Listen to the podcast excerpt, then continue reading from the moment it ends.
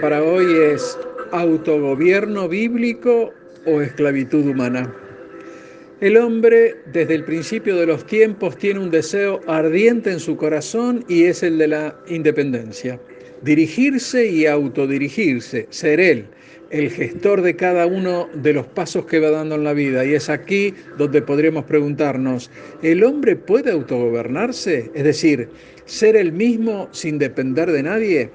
Y es aquí donde podemos observar que Dios puso en el hombre una capacidad y un deseo, y este es el de someterse voluntariamente a la autoridad ordenada por Dios. Por supuesto, sin ser forzado, sin ser coaccionado, ni tampoco siendo constantemente recordado de tener que hacerlo. Y es en este contexto que el Señor pone un faro para ser visto por todos, y el mismo está en Deuteronomio 4, 39 y 40, que dice así, Aprende pues hoy y reflexiona en tu corazón que Jehová es Dios, arriba en el cielo y abajo en la tierra y no hay otro. Y guarda sus estatutos y sus mandamientos, los cuales yo te mando hoy, para que te vaya bien a ti y a tus hijos después de ti, y prolongues tus días sobre la tierra que Jehová tu Dios te da para siempre. Y es aquí en donde Dios le dice al hombre, tienes libre albedrío, fíjate bien cómo lo utilizas.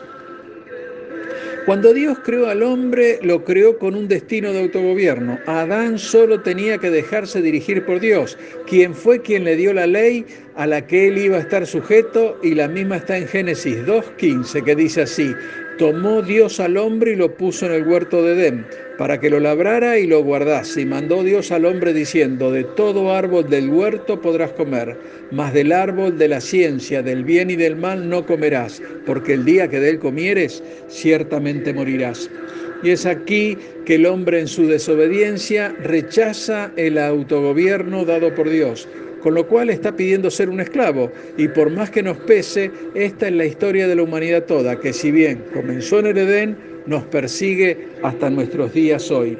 Hermano, nosotros debemos saber que las malas decisiones tomadas por Adán generaron un cataclismo en el mismo Edén, ya que cuando él recibió la ley, lo único que debía hacer y no hizo es someterse voluntariamente a Dios y obedecerla.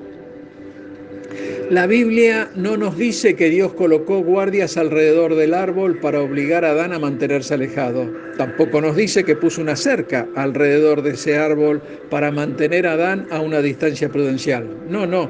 Dios puso el autogobierno para que fuese el medio principal por el cual el hombre debía ser gobernado.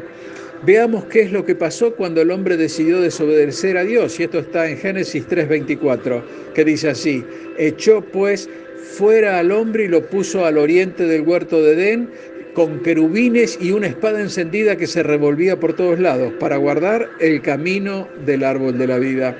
El hombre fue expulsado del huerto y un guardia, armado con una espada de fuego, quedó colocado en la entrada, impidiendo su reingreso. Nosotros sabemos que Dios trabaja desde dentro del hombre para llevar a cabo su tarea. Pero ahora el hombre no podía autogobernarse desde adentro, por lo cual tenía que ser gobernado desde afuera.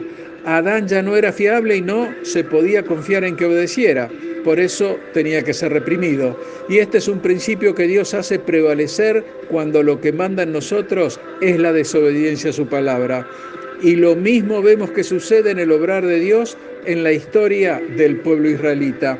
Hagamos un poco de historia y veamos que el pueblo fue establecido en la tierra prometida como un pueblo con autogobierno, ya que ellos no tenían rey, no tenían parlamento, ni un presidente que rigiera sus caminos, solo tenían la ley de Dios, la cual debían obedecer voluntariamente.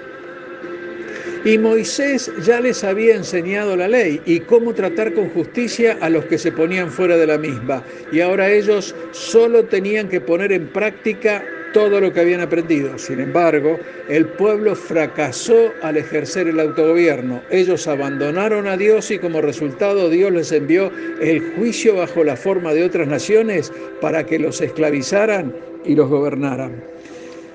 Y veamos el amor con que Dios siempre trató a su pueblo, ya que cuando ellos estaban oprimidos en gran manera por las naciones impías, clamaban pidiendo misericordia. Entonces Dios enviaba a sus mensajeros, los jueces, para librar al pueblo de sus enemigos y llamarlos a que vuelvan a la adoración al único Dios verdadero. Y vemos que el pueblo entonces se arrepentía, volvía a Dios hasta que el juez moría y el ciclo de desobediencia comenzaba nuevamente. En el libro de jueces 21-25 podemos observar la siguiente sentencia. En estos días no había rey en Israel. Cada uno hacía lo que bien le parecía. Hermano, esta es una sentencia muy importante para que podamos comprender el autogobierno bíblico, ya que hacer lo que nos parece bien no es autogobierno. ¿eh? El verdadero autogobierno es, y siempre lo ha sido, estar atado a la palabra de Dios. Y es en el sometimiento y la obediencia voluntarios a esa palabra lo que hará que estemos autogobernados, ya que las reglas eternas y de orden y derecho de Dios son el cimiento para una larga vida, que por otro lado es una promesa que el Señor ya ha hecho sobre nuestras vidas. Es decir, si vivimos por su palabra, viviremos largo tiempo. Por el contrario, si la ignoramos, esto lamentablemente no será así.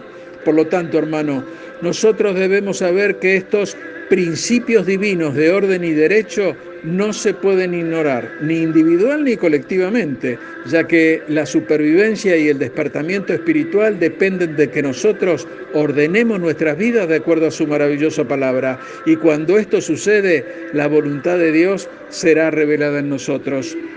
Dios te bendice. Amén.